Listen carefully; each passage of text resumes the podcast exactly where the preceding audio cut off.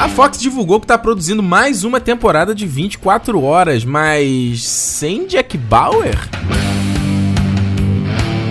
E a Netflix está crescendo cada vez mais. Aonde vai parar o serviço de streaming?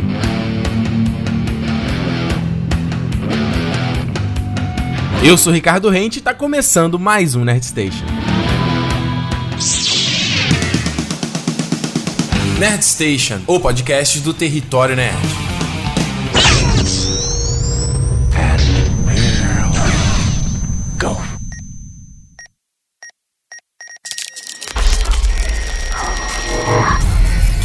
Muito bem, eu trouxe meu camarada Jurandir Filho aqui. É nóis. Que eu sei, que eu sei que é fã de Jack Bauer, assim como eu. Somos. Exato. Fã de... Acompanhou as aventuras de Jack Bauer, pirou junto, né? Ficou maluco na pontinha do sofá, não foi, Jura? Pra tu ver, Ricardo, olha só. Eu, quando. na- no auge do meu fanatismo por 24 horas, eu, eu era tão, tão ab- absurdamente fanático que eu queria tatuar 24 em mim.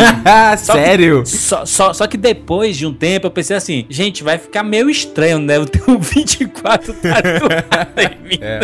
Nenhum horas, né? Só o 24. Ah, é, É, depois tipo aquela galera que tatuou Lost, Heroes, né? E se Não, fudeu mas, eu, depois. mas eu acho assim, se você gosta, se, de- dependendo da experiência, com. Por exemplo, tem, tem muita gente que tem tatuagem do Senhor dos Anéis aí, né? Sim. Não- isso não apaga o amor que você tem pela coisa, né? Não, de forma alguma. Eu não posso falar nada. Tem aqui do Rurouni Kenshin, tá, tá marcado Tipo aqui, Game né? of Thrones, né? Tem gente aí que tem um milhão de tatuagens de Game of Thrones e nem acabou a parada ainda, né? Você não sabe nem. Porra, eu, eu já pensei em fazer, cara. Confesso que eu já pensei em fazer. Eu falei, mas e se, e se Game of Thrones for por um caminho bem merda? Mas eu falo, eu mas o- endosso. Não, mas, eu, falo- endosso. não, mas, mas olha só. Ah. O que já teve. Eu falo assim, o que já teve até agora. Eu, Já é o me- suficiente, cara. É, já é o suficiente, sabe qual é? Eu acho, eu acho que é isso aí. É, por- é por essa linha mesmo a parada. Enfim, o assunto não é tatuagem, não é Game of Thrones. mas isso foi, a gente vai falar de 24 horas aqui porque saiu a notícia recentemente de que a Fox vai produzir uma nova temporada de 24 horas sem o Jack Bauer. É, que porra é essa, cara? Não é bem sem o, o Jack Bauer, né? Ele vai fazer participações especiais, até porque quem assistiu a nona temporada, que é, é metade de uma temporada, né? A nona temporada. é o- Sim, é o Live, Live Another Day, né? o retorno do Jack Bauer, do 24 horas e tudo mais, foram 12 episódios. Quem viu o final dela, pensou assim, opa, tá bem aberto a parada, né? Cara, eu, eu juras, eu odiei essa porra. Odiou? Eu odiei essa parada. Odiei, porque, tipo assim, o, o 20. Vamos, vamos falar um pouquinho do, né, do que, que a gente. Como é que a Ah. gente pensa sobre a série, até dar o veredito sobre essa. A gente vai debater a notícia agora, né?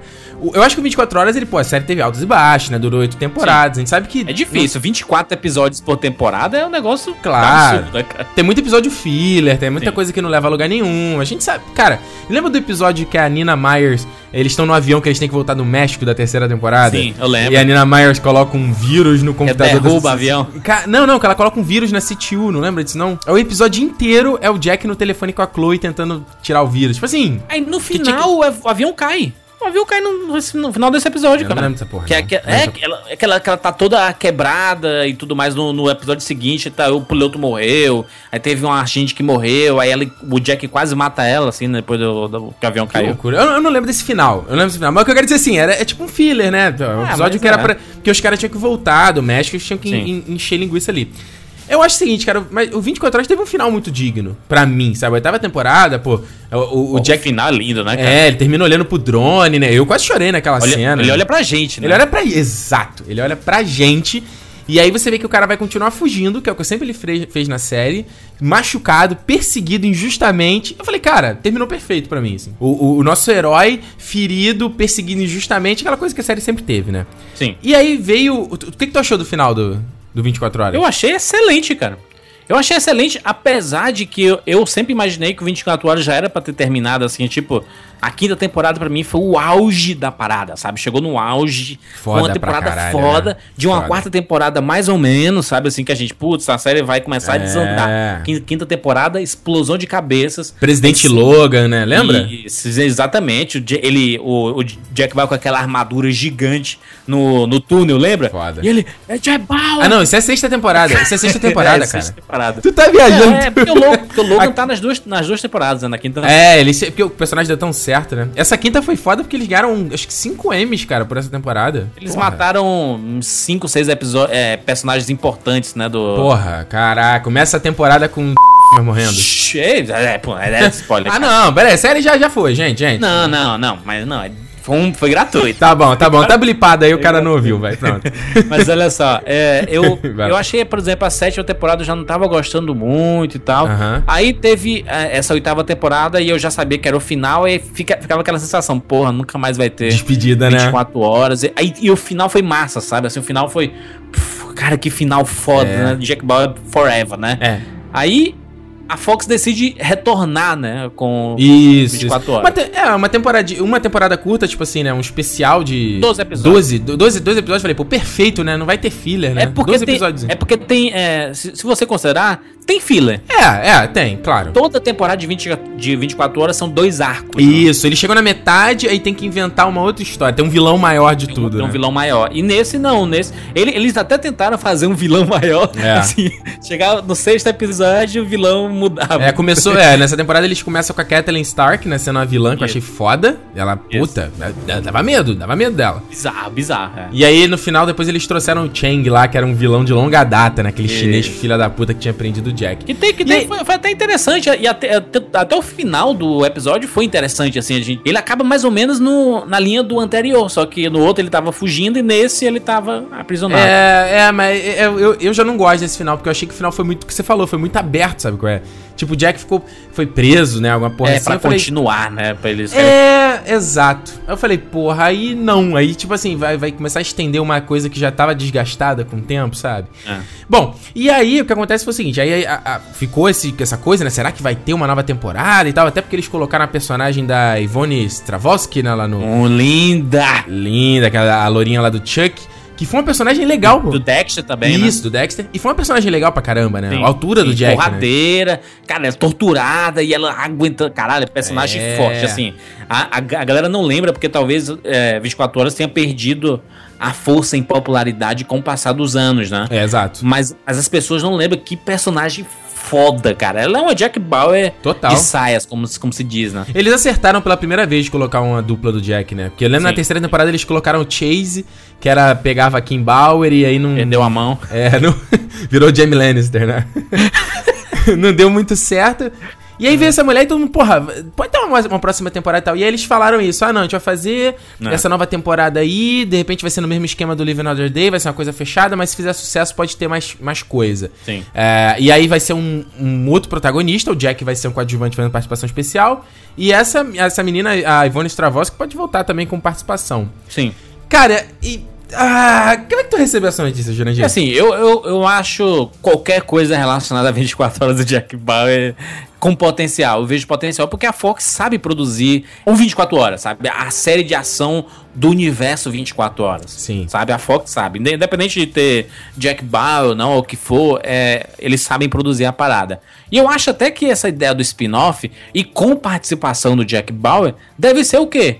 Esse cara, esse agente novato, Sim. vai resgatar o Jack Bauer. É, pode ser, né? Vai, Pode- vai, vai, vai, vai ter algum motivo, assim, porque senão o Jack Bauer. Não, total. Qual, qual o sentido, né? O, o cara termina a nona temporada é, capturado e, e no spin-off é um. Ele tá solto, É. sabe? Assim. Não, eu, eu, eu não sei, cara, porque eu penso assim, quando em vários momentos de altos e baixos da série, em baixos, né, do 24 horas, o que me segurava na série era o personagem de Jack Bauer, né? Porque é um puta Sim. personagem carismático pra caralho, né, Jurandir? Ele é, É, e, e a gente acompanhou o drama dele todo aí, né? cara? Total, ele era o, é tipo o último herói americano, né? Surgiu naquela época do terrorismo, lá do 11 de setembro. Então, porra, era o cara que fazia o que era certo, né? Independente de qualquer coisa. E, porra, o Jack fez muita coisa bizarra durante 24 horas, cara. Puta que pariu. E se sacrificou muito, né? Sacrificou a família e tudo mais, né? Então, é um, é um personagem que a gente comprou a história dele e o sofrimento dele, né? É, exato. Então é, é por isso que ele não pode ser descartado no spin-off, sabe? Ele tem que participar. Mas eu acho que pode existir um personagem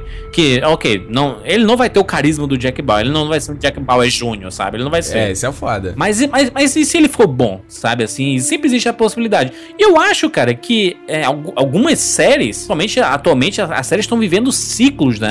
Algumas séries estão voltando, né? É, era o que eu ia falar já- agora. É. porque já tiveram grandes audiências, é, o público se recicla. Ah, por que que estão fazendo... fi- por que que fizeram um remake do filme do Robocop? Porque é isso aí, porque a história é boa e a história se recicla, É. sabe? Ah, por que que o Jurassic Park tá voltando? Por que que o Exterminador tá voltando? Por que que Mad Max voltou? Porque é exatamente São ciclos, isso, as né? histórias se reciclam. Porque se deu certo uma vez... Então é uma parada que pode funcionar para qualquer geração, né? Então eles querem introduzir 24 horas pra uma, pra uma galera nova. Talvez a nona temporada não tenha, não tenha sido bacana pro, pro um público novo, público, sabe? Até porque ela já começa do, do bonde, né? A ela nona não, temporada. É, ela não tá introduzindo pra galera nova. E, pô, é 24... difícil, né? É difícil uma, uma turma nova acompanhar 24 horas, né? Então você cria um spin-off que não, que não precisa estar tá ligado à franquia 24 horas. Obviamente deve ter né, algum nome relacionado a 24 horas. É, é exato. Mas, né, eu acho, eu acho até que pode funcionar. Eu, eu não sou contrário. Dependendo de como os caras fizeram, uhum. fizerem, dá, dá pra encaixar muita coisa aí. É, porque o 24 horas é de 2001, né, cara? Tem é, é toda uma outra geração que ele iria pegar Sim. agora, né? Uh, eu, eu, eu acho, assim, eu, eu, entendo totalmente essa questão do ciclo que você estava falando. É, eu sempre fico imaginando, com agora você falou de um parceiro e, e resgatar o Jack. Sabe o que me vê na cabeça, cara? Uma outra hum. produção da Fox que foi aquele Duro de Matar 5, sabe qual é? Aquele cara. merda do Jay Courtney. E aí, uhum. porra, um cara que tu não quer ver, cara. Eu quero, eu quero ver o John McClane, eu não quero ver esse merda. E eu fico Exatamente. pensando, porra, eu quero ver o Jack Bauer, eu não quero ver esse merda aqui, entendeu? Mas, mas por exemplo, tu, tu gostou do retorno do, do John McClane no quarto filme? Que é uma parada bem 24 horas tecnológica. Sim, sim. É maneiro, acho, acho justo, acho justo. É, é divertido, né? É divertido. É divertido, então, é divertido. Então, assim, dá para fazer coisa bacana, sabe? É só você saber escolher bem é, o que você faz, né? É, é. O que eu. Tu, tu, não acha hoje em dia que tá. Tu falou muito de ciclo aí das coisas retornarem. Tu não. Tu não tá achando. A, Fo a Fox, cara. Olha o que, é que a Fox tá fazendo. Eles já anunciaram esse negócio de 24 horas. Eles já estão fazendo o retorno do arquivo X e anunciaram o retorno do Prison Break, cara.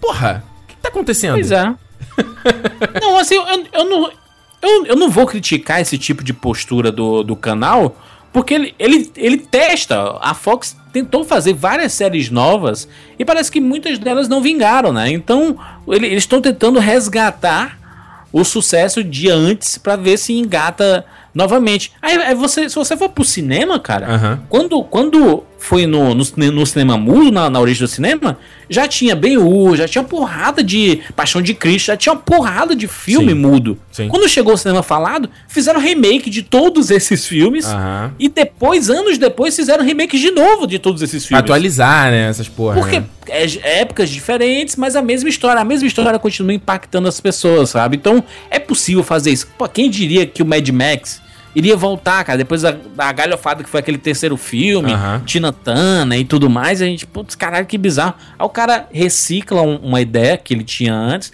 atualiza a parada, coloca é, para os conceitos de hoje, mas nos moldes de antigamente, né? Com uhum. é, os efeitos práticos e tudo mais. E deu certo, cara. Então o cara sabendo fazer, dá pra funcionar, cara. Dá, dá liga. Tu não acha que é falta de criatividade dessa porra dessa, da galera da Fox aí querendo é, surfar nos sucessos antigos? Não, eu não sei se é falta de, de criatividade, porque é, acho que séries originais sempre existiram. To, todo ano estreiam 30 séries novas, cara. É, e aí dura uma temporada e os caras cancelam, sabe? É, porque, mas é, é, assim, a vida é desse jeito. Porra, né? mas parece que os caras não estão não tá, não tá dando certo o bagulho. E aí eles, ah, porra, vamos no certo aqui, vamos pegar uma parada que já fez sucesso e vamos requentar essa porra aqui, entendeu? Porra, mas como é na faculdade, Ricardo? Vocês assim, pô. Tua comparação, direito. Não, vamos, vamos, vamos, dar um exemplo aqui, por exemplo. Manda vou, ver, vai lá. Você, você faz o vestibular, passa pra direito. Uhum. Aí você, porra, talvez funcione, né? Eu gosto da parada do, da advocacia e tudo mais, dos tribunais e tudo mais. Você vai pro primeiro semestre. Uhum. E termina o primeiro semestre. Caralho, que merda de curso. Vou mudar de curso. E é isso, cara. Tem, tem coisa que fica por aí cara, mesmo. Cara, que comparação maluca. Cara, mas é a vida, é o re... a arte é o reflexo da vida. Ela vida é a vida. Da arte, cara. É exatamente isso, cara. As coisas, é, se não funcionarem, por exemplo, os caras vêm com os irmãos Wachowski com esse Sense 8, né? Esse, uh -huh. Essa série nova deles. Se não funcionar a primeira temporada, não vai existir segunda, cara. E é isso. Tá, não tem, não tem mistério. Saquei, né? saquei. Tu tá defendendo essa galera pra caramba. Então, olha só. Então, vamos. Quero, quero ver edito aqui. Então, essa notícia, nova série de 24 horas, sem Jack Bauer como protagonista, tu abraça a ideia, curtir. Não acho que vai ser uma bomba. Eu abraço a possibilidade de fazer. Ah. A, essa, essa nova releitura, né? Essa spin-off e tudo mais. Eu, uhum. eu sempre eu, eu acho válido em qualquer situação, independente de ser 24 horas ou não. Com 24 horas eu fico preocupada, porque a gente tá preso à imagem do Jack Bauer, sim, né? Sim, ele é a cara do é bagulho. É difícil né? a gente se desprender da parada, sabe? É muito difícil. Sim. Total. Ma- Mas, mas a gente tem exemplos de spin-off que funcionaram. O próprio Flash é o spin-off do Arrow, sabe? E acabou sobressaindo, né? Sim. Então, dá pra gente ficar pelo menos ligado. Eu sei que quando sair, a gente vai ver. Que a gente é fã dessa porra, então a gente vai ver de todo é verdade. Então, pra tu, tu tá. Tu, beleza, dá um, um thumbs up aí pra parada. Eu vou. Bom, não tá saindo dinheiro do meu bolso, cara. o máximo que vai estar tá, eu Pode merda, fazer entendeu? qualquer coisa nessa porra. É, tá certo. tá, faz qualquer merda aí essa porra aí que vier a lucro. Ah, tá. Eu, Jean, você sou mais pessimista, cara. Eu mato essa parada porque. O Jack é, Jack é o 24 horas, cara. Não existe 24 horas sem Jack Bauer. Aí tu vai ver um cara imitando Jack Bauer, fazendo uh, drop the gun, ou, ou- ou dando uma duna em alguém, e falar, porra, é, coloca o Jack Bauer aí que ele é muito mais foda nessa merda, sabe qual é? E pelo o Live Another Day, cara, os caras repetiram um monte de ideia, assim, sabe? De, de, de 24 horas, de plot, de reviravolta. Eu acho que cansou a fórmula, sabe qual é? Sim. Então, essa, essa galera aí, o Robert é, Co- Cochran e o Joe Cerno, que são os produtores executivos da série, os criadores, Aham. eu acho que não, não tem mais ideia pro cara, sabe? Eu já vi um making off do 24 horas, é, do, do, do box, né, do DVD, e, e eles mostravam uma reunião, e os caras sentavam e vão pensar um monte de ideia maluca de conspiração e de cena de ação louca. Acho que acabou a, ideia, a criatividade dos caras, sabe? Então. É, mas, mas, por exemplo, essa, essa temporada nova, ele. O 24 Horas sempre bateu nos temas polêmicos de cada época, Aham, sabe? Porque Eu, eu lembro quando, quando surgiu em 2001.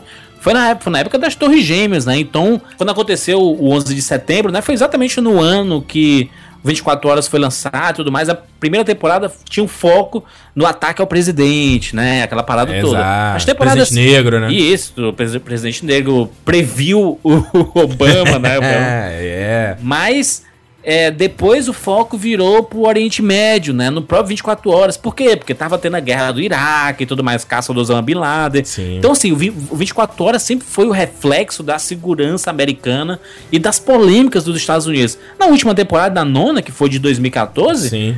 Era relacionada a drones, cara, que é exatamente uma polêmica absurda. Então eu acho que dá pra 24 horas se encaixar, sabe? Se, for- se fosse agora, seria a questão da- das escutas, Aham. da, da da espionagem e tudo mais, a liberação. Vazamento de informação nessas porra. Vazamento de informação, de coisa de presidência e tudo. Então, assim, eu acho que 24 horas consegue se adaptar às épocas, Uhum. sabe?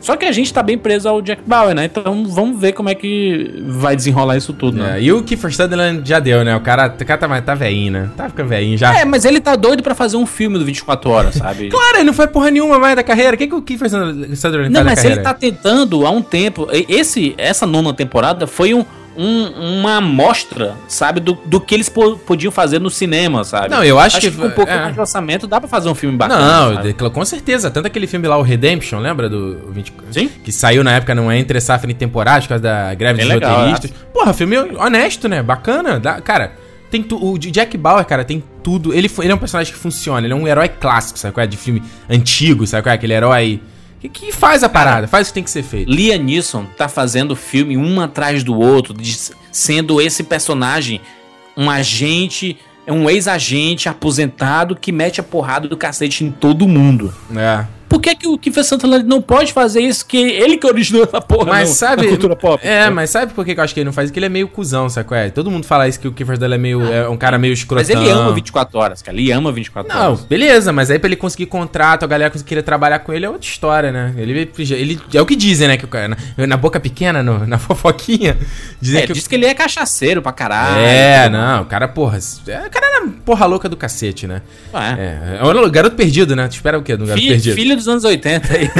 é verdade. O pai dele tá dominando tudo lá na terra da Katniss e ele só aprontando. Exatamente. Então, cara, é, acho que é isso muito que tu falou, né, cara? Talvez os caras podem atualizar a linguagem, mas a série tá muito marcada com o Jack Bauer, né? É fato. Então é isso. Agora, teu, teu momento, você que tá ouvindo, deixar aí nos comentários, ou mandar no e-mail, ou mandar na rede social. O que, que você acha sobre essa nova, essa nova temporada do 24 Horas? Você nunca assistiu 24 Horas? Se não assistiu, vai assistir, porque é uma série muito foda, né?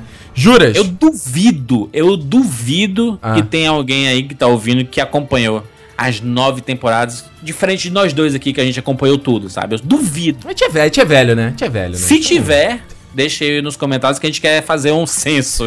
quem, quem é fã de 24 horas dessa porra É aqui? verdade. Júlias, onde é que o pessoal pode nos encontrar falando mais sobre séries, cara? No canal 42.tv, a gente tá semanalmente falando sobre séries, analisando as temporadas, apresentando séries novas. É, com, com e sem spoiler, Sim, né? com e sem spoiler. Aliás, o nosso podcast a gente sempre avisa quando vai ter spoiler, então dá pra escutar todas as edições de boa, cara, de boa mesmo. É. Ah, mas eu não acompanhei a primeira temporada do Flash.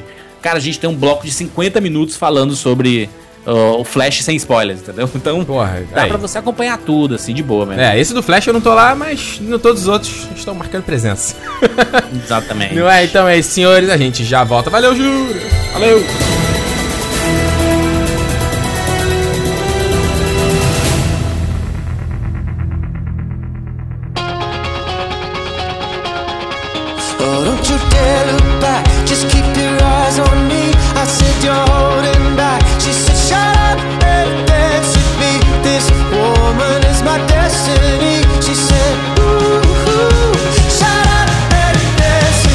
Muito bem, chegando aqui na parte de feedback, de comentários, aqui na metade do Nerd Station. O programa já continua, daqui a pouco a gente vai falar sobre a Netflix, mas eu sempre gosto de dar aquele papinho pra vocês aqui, daquele aquela conversa que a gente sempre tem aqui no Nerd Station. E como sempre, eu gosto de lembrá-los que se você está ouvindo aqui o Nerd Station, se você não conhece o meu trabalho no Território Nerd, você pode ir lá no territorionerd.com.br, onde você vai encontrar tudo que eu faço nessa internet, meu Deus, assim, lá o site, ele é o hub de tudo que eu produzo, entendeu? Então se você tá com dúvida se saiu tal coisa, ah, pô, quero saber se você fez tal vídeo de qualquer... Cara, entra lá primeiro, tem uma barra de pesquisa, procura. Muita gente pergunta, ah, Ricardo, faz vídeo de não sei o que, mas já tem o vídeo lá. Eu faço o podcast de não sei o que, mas já tem lá, entendeu? Então, olha, o Território Nerd, eu já faço essa porcaria aqui desde 2007, certo? Super de, de hobby. E comecei a fazer o canal em 2012. Então aí, cara, é muito tempo. É muito tempo fazendo esse negócio, cara. O Território Nerd fez agora em maio 8 anos. É um 8 anos produzindo conteúdo pra internet.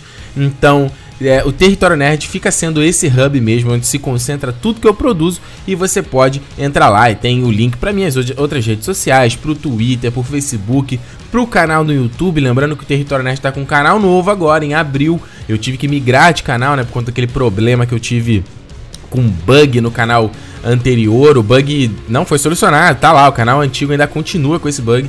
Então o canal novo agora tá bonitinho, tá perfeito, todos os vídeos monetizados pra ver como real, só pra confirmar que realmente o canal antigo tava com problema.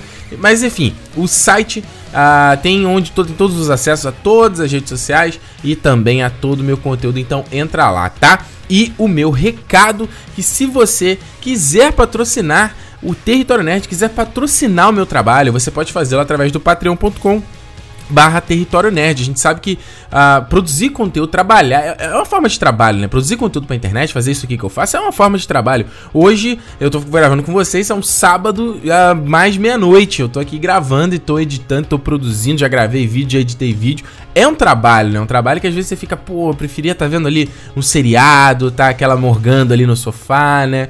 Mas, claro, eu tô aqui porque eu gosto de fazer o que eu faço, vocês sabem muito bem disso.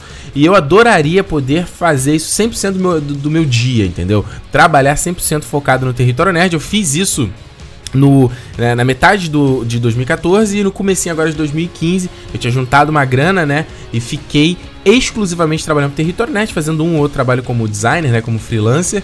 Mas aí eu tive que novamente voltar a trabalhar fora, porque, né, a gente precisa de dinheiro. então, acaba que hoje em dia produzir o Território Nerd trabalhando fora, cara, olha, é muito difícil, entendeu? Eu tô tendo que chegar a um ponto onde eu vou, infelizmente, ter que cortar o, o que eu produzo no Território Nerd. Eu vou ter que reduzir a quantidade de coisa que eu tô produzindo, porque não dá, cara, não dá, o ritmo não dá, eu faço tudo sozinho. Então, às vezes, tem uma. Eu, eu- eu montei um calendário de produção onde você tem a segunda-feira tem o Nerd Station, tem o Cala Boca Ricardo, né, quinzenalmente, aí quarta-feira tem vlog, aí a sexta-feira a gente tá tendo um vlog de viagem agora, o Rick on the Road, aliás, se você não viu, tá muito bacana com toda a minha viagem que eu fiz é, em maio agora, por Nova York, São Francisco, Los Angeles, aí eu vou lançar aí um- esse vlog em mais ou menos 12 edições toda semana, é, e aí ainda tentando fazer gameplay também, fazendo TN Live no domingo, é, publicando texto no blog também. Então, assim, é muita coisa, cara. É um volume de produção diário, né? pra uma pessoa só, além de co- trabalhar e fazer outras coisas. Então eu tô vivendo numa situação que eu vou ter que, de fato, reduzir a quantidade, o volume de coisa que eu não tô dando conta, sinceramente. Tenho o canal 42 também, né? Aquele projeto do meu podcast de séries lá com o Jurandir e com o Bruno Costa. Ah, então, assim, o Patreon é- é uma forma muito boa, né? Que, que permite as pessoas que mais gostam do que eu faço de patrocinar aqui o, o, o que eu faço, sabe? Dar uma graninha, uma coisa que não vai fazer falta ah, de forma individual, né? De você doar um dólar, dois dólares ou cinco dólares, como tem gente que doa, ou até mais, tem gente que doa 15 dólares, é uma loucura. Ah, individualmente não vai fazer falta, mas se juntar o volume de pessoas que gostam do Território Nerd, cara, é uma senhora diferença. Só pra você ter uma, pegar aí uma ideia, se 10% das pessoas que gostam do Território Nerd, que acompanham o meu trabalho regularmente, olha isso, hein? 10% de todo mundo que acompanha o trabalho, na média de, de audiência do Território Nerd. Cara, se 10% desse um dólar, que não é nada, tipo o que? Hoje em dia é 3, 3 reais e pouco, né? Porra, 3 reais e pouco não dá pra fazer nada, pra comer um salgado, eu acho, bem, bem muquirana. Tu, cara, se metade dessas se 10% dessas pessoas é, fizessem isso, eu poderia trabalhar no Território Nerd 100%. Ele seria uma grana que seria tipo um, um- salário. Seria pouca, óbvio, mas daria pra pagar minhas contas e me manter minimamente, assim, já seria super suficiente. Mas infelizmente não é assim. Tem muita gente que, que não pode, ou que não quer, ou que não acha que vale a pena. Normal, tranquilo. Então eu sempre falo aqui do, do Patreon, desse tipo de coisa, porque é bacana. E de uma forma de incentivar muita gente na internet. Eu mesmo tô passando a, a incentivar muitos outros produtores de conteúdo que eu gosto. Eu ah, em patrocino o 99 Vidas, que é um podcast que eu adoro. Patrocino o pessoal do Loop Infinito, que é outro programa que eu adoro. Patrocinei recentemente o, o Will Tirando, que é um cara que faz tirinhas pra internet, que eu adoro. Acho o cara muito inteligente. E o cara, pô, fez um financiamento pelo Catarse. Eu falei, cara, não, tem que patrocinar porque é muito bom. Então é isso, cara. Eu acho que é, a gente tem que valorizar as coisas que a gente gosta. Então, se você gosta, tá aí, patreon.com barra território nerd. Ah, faça lá e eu sempre tento pro- é, produzir um conteúdo extra, botar making off, botar acesso em primeira mão, como uma forma de recompensa, porque é, é, vocês merecem, né? Então é isso, olha só. É, tá aqui recado dado, certo? Todos os links estão na descrição desse podcast. Agora, se você não quiser ouvir ah, o feedback do último programa, que foi sobre os Vingadores, nós falamos falando sobre filmes ah, totalmente com spoilers, aqui os comentários não tem spoiler, mas se você quiser avançar logo pro, pro continuar nosso papo agora sobre Netflix, você pode pular para 33 minutos e 15 segundos. Olha só, tava falando do Patreon, acabei aqui recebendo um e-mail do Elias Carpediani, cara, que é um protetor do território, é um cara que há pouco tempo conheceu o território Nerd, tá aqui já acompanhando, tá sempre muito ligado, recebi um e-mail bacana dele. Eu digo só que dá uma editada aqui, Elias, porque tava meio comprido, mas vamos lá, olha só. Fala, Ricardo, estou enviando esse e-mail para te parabenizar pelo canal e Nerd Station. Sou de Flores da Cunha, Serra Gaúcha, arquiteto, animador 3D e 2D e tem uma agência de publicidade também. O cara tem 36 anos e, na- e não tanto tempo quanto o Cláudio, mas leio Vingadores e quadrinhos da Marvel há uns 10. Li Eu, Robô e Trilogia Fundação com 16 anos, sendo alguns dos livros que me influenciaram a vida nerd e foram citados nesse último Nerd Station. Sendo que na época eu simplesmente adorei os livros. Desde que comprei meu primeiro iPhone em 2008, nunca mais parei de ouvir podcasts. Tive o prazer de descobrir o Nerd Station através de uma live do, de Game of Thrones, que aliás é fantástica. Depois que fui explorando, Cala a Boca Ricardo, Canal 42, esse podcast estava mesmo faltando. E ah, o mais importante de tudo, sou um protetor do território. É um prazer ajudar. Espero que tenha muito sucesso e que você não precise escolher entre dinheiro e poder. Abraço! Ele ainda coloca aqui um, um PS, né? Se um dia quiser fazer um programa sobre filhos de nerd, sou expert. Valeu! Elias, muito obrigado pela tua mensagem, cara. Eu fico muito feliz de receber esse feedback, porque é muito bom ah, ver que meu trabalho tem, tem um- uma importância aí que, que diverte vocês e que, sei lá, pode influenciar, pode mexer com vocês de qualquer forma, entendeu? Esse, já falei muitas vezes, esse é o meu maior objetivo, assim, ah, na vida, produzir um trabalho que mexa com as pessoas, entendeu? Então você falou aqui, escolher entre dinheiro e poder, cara, acho que eu jamais vou escolher dinheiro, porque eu não sou um cara movido com dinheiro, definitivamente, entendeu? Então, Elias, muito obrigado pela tua mensagem e, sem dúvida, vou deixar aqui teu contato aqui, a gente vai fazer um dia um tema desse, quem sabe? Olha só, recebi também um e-mail aqui do Matheus Damasceno, que ele falou: Fala, Ricardo. Primeiramente, gostaria de parabenizá-la pelo seu trabalho. Comecei a acompanhar o Nerd Station há pouco tempo, mas já está entre os meus podcasts favoritos. Muito bom mesmo. Valeu, Matheus. Agora, sobre o filme dos Vingadores, me decepcionei demais com o filme, pois, como foi comentado nesse episódio, os trailers acabaram com a nossa expectativa do que iria acontecer. Esse filme teve um hype tão grande que 90% da história do filme já havia sido divulgada meses antes da estreia. Isso fez com que a experiência do filme, na minha opinião, se tornasse totalmente broxante. Eu queria entrar sem saber como seria o quebra-pau do Hulk contra o Homem de Ferro, entre outros momentos que foram totalmente dedurados nos trailers. Agora, vamos esperar que na Guerra Civil não haja tanto, tanto trailer quanto os Vingadores e que não acabe com a nossa experiência dentro do cinema. Enfim, essa é a minha opinião. Valeu, Ricardo, e avante território. Isso aí, Matheus, avante território. Cara, eu já te digo, cara, a gente vai ter trailer pra caramba também da Guerra Civil, se bem que ah, o Homem-Formiga teve pouco trailer, né? Saíram que dois? Dois trailers? É, não, é que eu não vi. Eu vi o primeiro trailer do Homem-Formiga e falei, não vejo mais, não quero saber mais de nada. Tanto que hoje eu fui assistir o Jurassic World, passou o trailer, eu queria tanto olhar e deu umas piadinhas assim uma hora ou outra na tela. Mas fiquei olhando o celular, falei, deixa eu me distrair aqui, que eu não quero ver cena, não quero saber o que vai acontecer. Então, cara, eu, eu, e tá sendo bom, cara, tá sendo bom essa experiência. Eu já tô fazendo isso com vários filmes. Jurassic World eu tinha visto um trailer só. Mad Max eu vi só um, assim, ou outro também. Não, eu vi dois, mas também não corri mais atrás de nada. Cara, tem, a maioria dos filmes eu tô entrando no cinema sem saber absolutamente nada. E tá sendo muito legal. Nada não, porque eu acabo lendo uma outra coisa, mas assim, sem saber a maioria das coisas. Cara, o Star Wars, né? Star, eu só sempre sacaneia minha pronúncia. Star, Star Wars. Star Wars. Eu tenho problema de falar o RS, tá, gente? Igual, tipo, Perspective. Eu tenho problema, tá? Me desculpem, vocês ficam usando minha deficiência.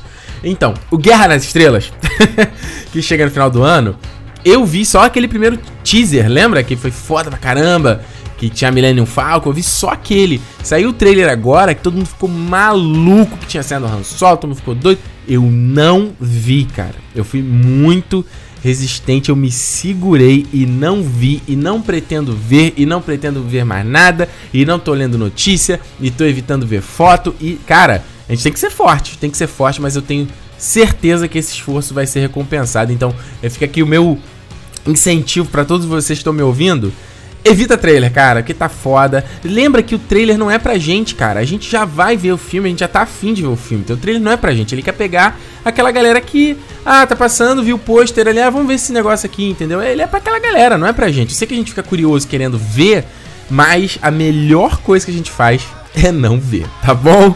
Então, Matheus, muito obrigado pelo teu e-mail, Elias também, muito obrigado. E se você quiser mandar e-mail aqui sobre esse programa, sobre a pauta aqui do 24 horas, sobre o Netflix aqui que a gente tá falando, eu melhor a gente vai falar, e também sobre o curtir e não curtir, o terceiro bloco você pode mandar territorionerd@gmail.com ou se você acha que e-mail é uma coisa muito velha, uma coisa ultrapassada, ai, por favor, Ricardo, estamos em 2015.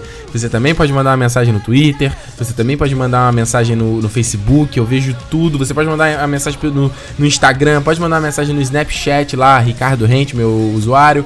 Cara, tem um monte de maneira da gente se comunicar. Pode mandar que eu leio tudo e separo pra falar aqui quando a gente for gravar o programa, certo? Então é isso, esse foi o feedback do Nerd anterior e vamos agora continuar o nosso papo sobre a Netflix, que tá cada dia maior, cada dia mais incrível. Aonde essa porra vai parar, cara? Onde vai parar? Dominação mundial? Meu Deus.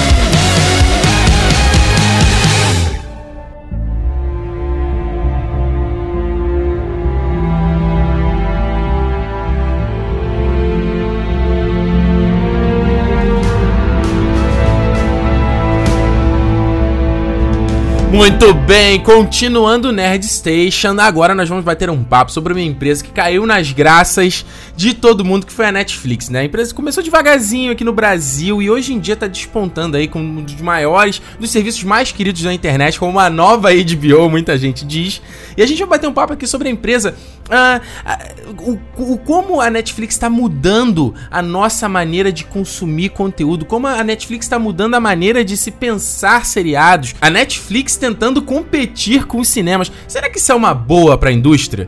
Então, pra bater um papo dessa vez aqui, eu tenho ele mais uma vez, meu parceiro de sempre, Guilherme Costa.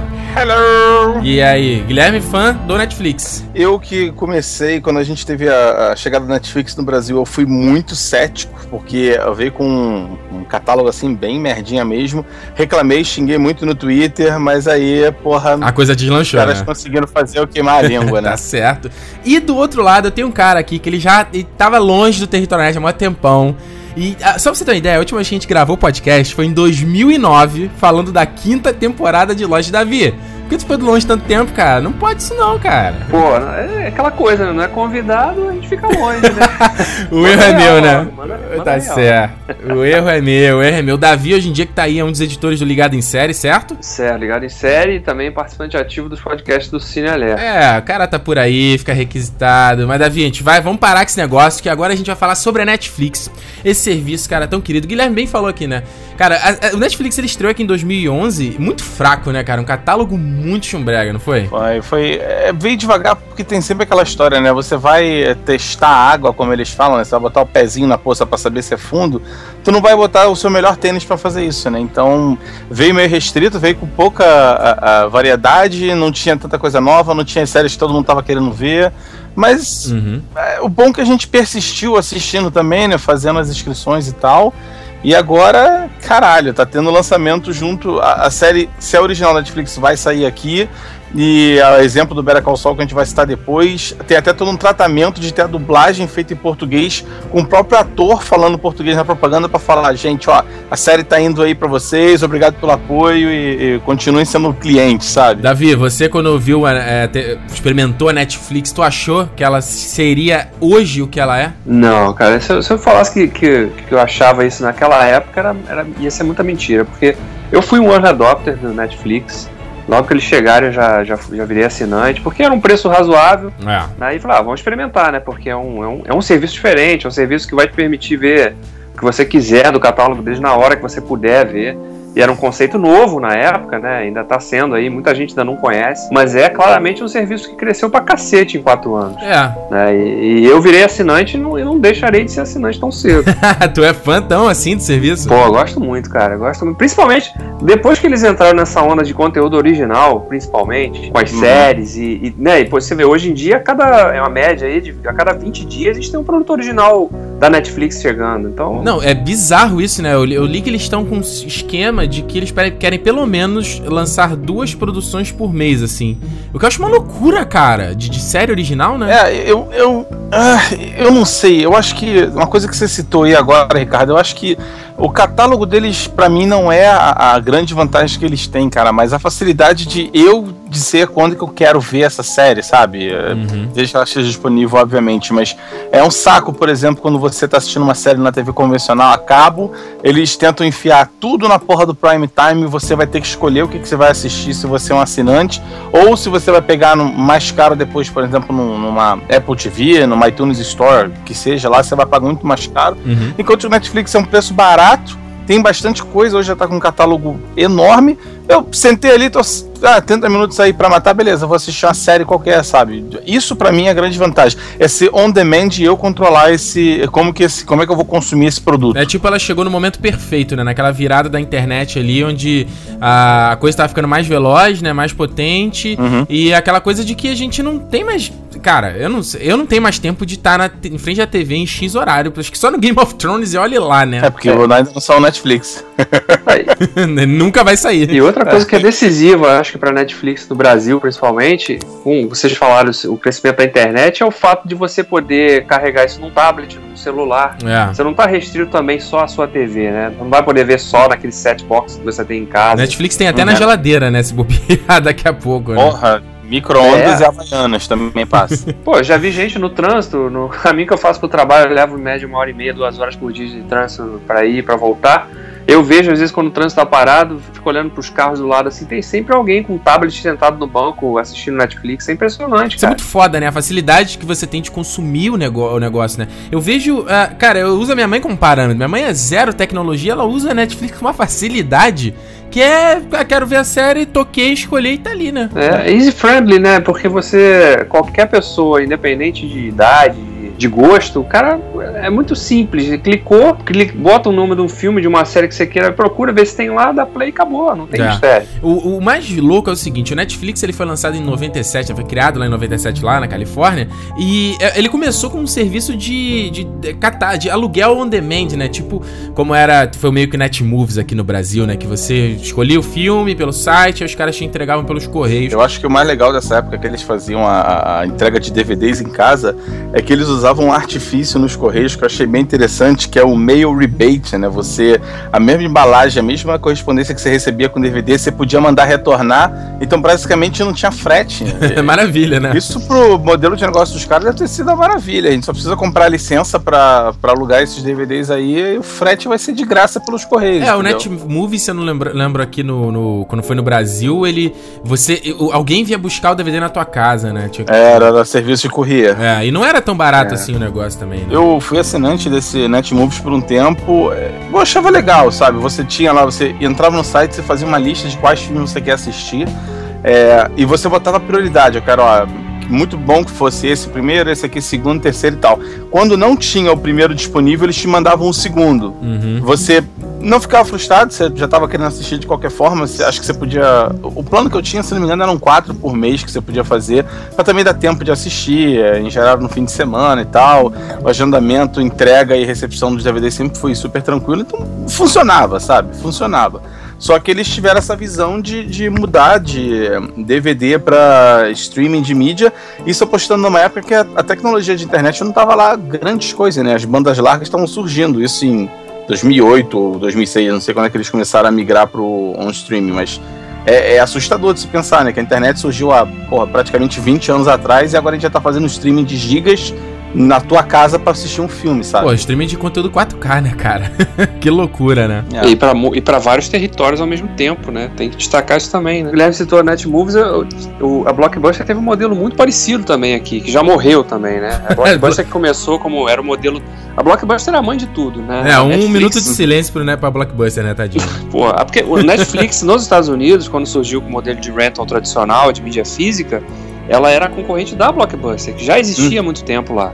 E dominava o mercado, né? Uhum. E aí a Netflix percebendo então que aquele mercado estava saturado, que uma hora mais cedo ou mais tarde ele ia morrer, ela então investiu no streaming. Foi o pulo do gato da empresa ali, né? É. E, e não é à toa que de quatro anos pra cá, quando a Netflix realmente cresceu com o modelo dela, as ações dispararam 450%, né, em valorização. Caralho, que absurdo, né, cara? É muita, muito, é muita grana, é uma valorização muito grande. Se for comparar com outras empresas, próprias empresas de tecnologia como a Apple, que é a marca mais valiosa, não chegou nesse patamar, né? Em num prazo tão curto de tempo. Então é, É, nem isso. impre- impressionante, é um caminho sem volta pra Netflix, assim. É que hoje, se eu não me engano, eles estão em mais de 17, 18 territórios grandes, né? E estão anunciando de entrar aí em praticamente toda a Europa e até o final de 2017. Não, isso é o mais louco, cara, porque a Netflix começou essa expansão internacional em 2010. Ou seja, tem cinco anos os caras foram começaram no Canadá, e aí no ano seguinte veio pra aqui a América Latina, né, aqui incluindo o Brasil, e quatro anos depois a gente tem o que tem hoje, né, cara? Que você falou, que crescimento absurdo, né, cara? E ah, como é que a gente pode tentar que o Guilherme falou muito da questão da praticidade de ter em qualquer lugar e da facilidade de a gente poder assistir. Ah, Davi, tu consegue ver algum outro fator de, de sucesso assim da Netflix? Você acha que você acha que porra isso aqui é uma parada que tá atraindo a galera? Tu acha que o conteúdo original é um desses motivos pro público em geral? É, além do conteúdo original, a possibilidade de você poder fazer o, o chamado binge watching, né? Aham. que é a questão de você poder maratonar mesmo. Pô, aquela perdi a temporada de, sei lá, Walking Dead que eu não vi na temporada passada, vi um, eu perdi vários episódios na Netflix, que já tá lá a temporada. Você pode ver eu fazer a, a maratona da temporada. É. E isso Uhum. é uma coisa que atrai muita gente, porque a galera tinha aquela dificuldade, pô, eu vou na locadora alugar uma temporada.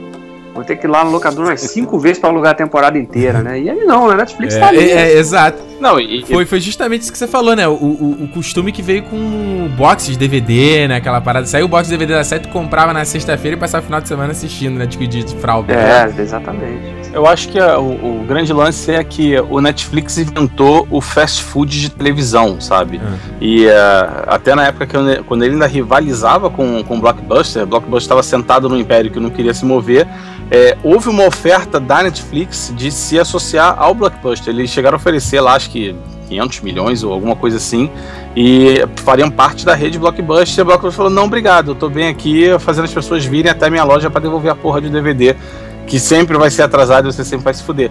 Então, eles quando lançaram isso, cara, é exatamente o que o Davi falou. Eu quero assistir a série inteira. Um, eu não vou ter que alugar 32 DVDs para assistir a série inteira. Exato. Eu vou simplesmente dar play numa coisa só e ele vai ficar tocando até perguntar se eu não estou vivo.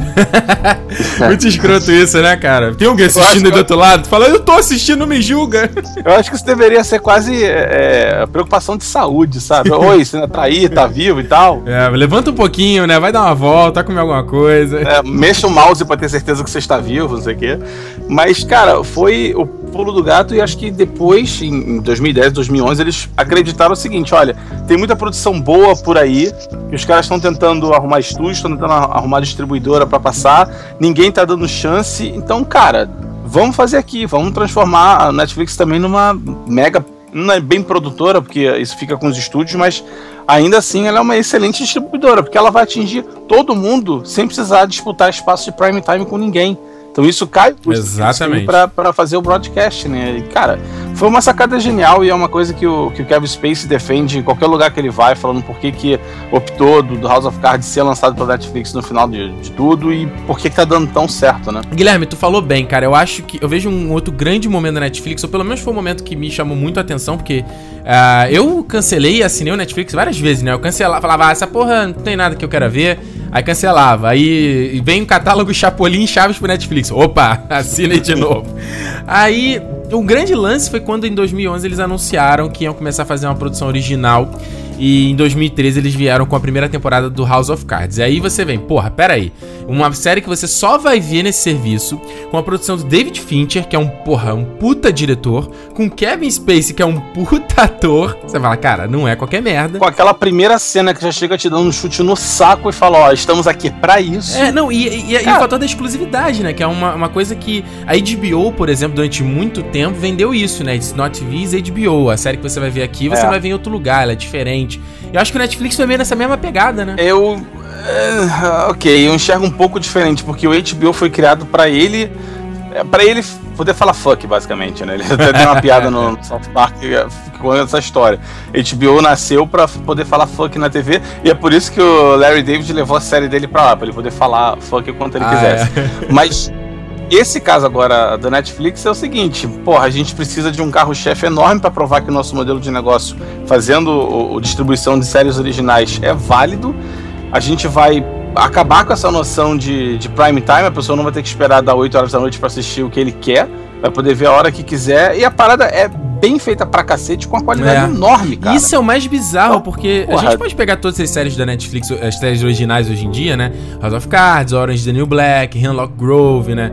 É, tudo, tudo que tá sendo lançado, e embora tenha um que você fala, ah, isso aqui eu não gosto tanto, isso aqui não é tão bom, é tudo tem uma puta produção, tem uma puta qualidade, assim, tem uma qualidade um pouco mais acima da média do que uma série zoada que você vai ver em TV, que é, né, aquela qualquer coisa, né? É, e eu acho que ele talvez tenha até mais um pouco de liberdade até um certo ponto e, e ser dono do que você pode fazer. E eu digo isso pensando no seguinte, é, por exemplo, a gente acompanhou How I Met Your Mother, né? Isso. E eu sempre falei que desde que eles resolveram não fazer seis, mas fazer nove temporadas ou oito temporadas e depois a nona, ficou uma merda. E isso foi pressão da emissora. Ah, Ó, a gente, porra, quer manter vocês mais tempo no prime time, tá dando certo. Então estica essa historinha aí.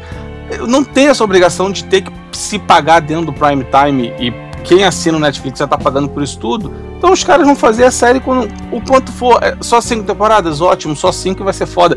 Porra, uma True Detective nesse sentido, por exemplo, é, é, cada temporada é uma história fechada.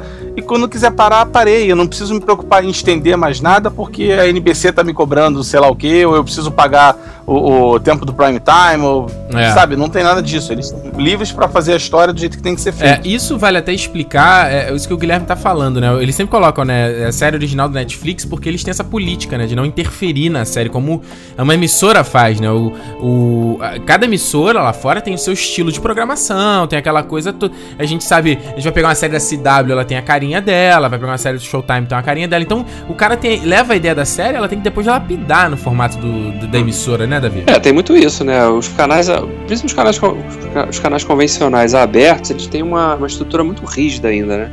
E a Netflix se permite um pouco mais experimentar.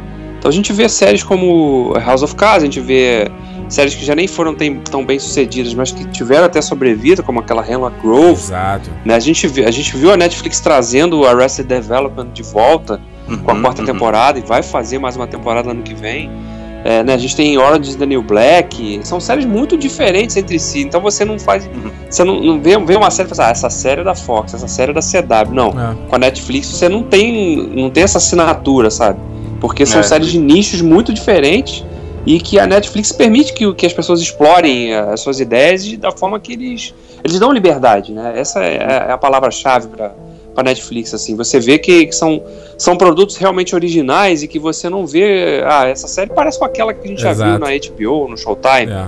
Né? Então, isso que isso, é- isso é fundamental também para o sucesso. É, são, Uhum. são conteúdos originais mesmo, não, não é só na, na- na, na questão de ser um conteúdo produzido ou distribuído pela Netflix. É, e, e é, é legal porque a gente falou muito do binge watching, né? Essa, ma- essa maneira de você assistir um episódio atrás do outro, que isso influencia diretamente o formato da série também, né? Porque foi o que você bem que você falou. Poderia muito bem ser uma série como qualquer outra e tá sendo exibido no serviço de streaming. E não é bem isso. A gente viu a excelente primeira temporada do Demolidor esse ano, Uhum. que nada mais é do que um filme de 13 horas, né? Porra, Sim. é um excelente filme de 13 horas. Não, e agora essa nova deles, essa Sense8, é mais ainda, cara. Esse conceito de binge pra essa série é incrível. Você não consegue. Se você for ver só o primeiro episódio, você vai. É, hum, Não pegou, né? o- Os Wachowski erraram, né? Mas, cara, se você vai ver no segundo, terceiro, quarto, você vê que é uma história que tem um crescimento progressivo e que só funciona mesmo se você vê no formato binge. É, é exato. né? Se fosse uma série exibida semana, um episódio por semana, no terceiro episódio a emissora tava cancelando. Eu concordo plenamente, cara. Eu tive essa impressão, inclusive, com a série. E tu vai, conforme tu vai assistindo, você vai falando, parece realmente um filme, né? A coisa vai te pegando. E eu tive muita essa impressão assistindo Unbreakable Kimmy Schmidt e a Gracie Frank, né? Que são dois. É, uma é com- bem comédia, a outra é mais dramédia, né? Da, uma é a série da Tina Fey, a outra é a série lá da criadora do Friends. E é, é uma série que não tem que ter aquele punch de piada pro comercial, sabe? A cada X tempo tem que ter uma risadinha. ah, e os caras não precisam pensar no. no, no- no- é, é- é uma outra estrutura, né? É muito louco você ver isso. É, É, e de uma certa forma, eles também estão acabando com, com o que eu e o Ricardo a gente concorda nisso, é uma praga que tem em várias séries, que é a Walking Deadização de um episódio. Você tem cinco minutos iniciais de uma resolução que ficou pra trás do episódio anterior, 40 minutos de porra nenhuma e depois mais cinco minutos pra te dar o gancho pro próximo episódio. Porque se você não É. tem a série toda disponível de cara, se é uma parada que tá. Ou se é uma parada que tá bombando, como por exemplo um Game of Thrones e tal, é, a pessoa vai ficar maluca esperando a próxima semana pra assistir.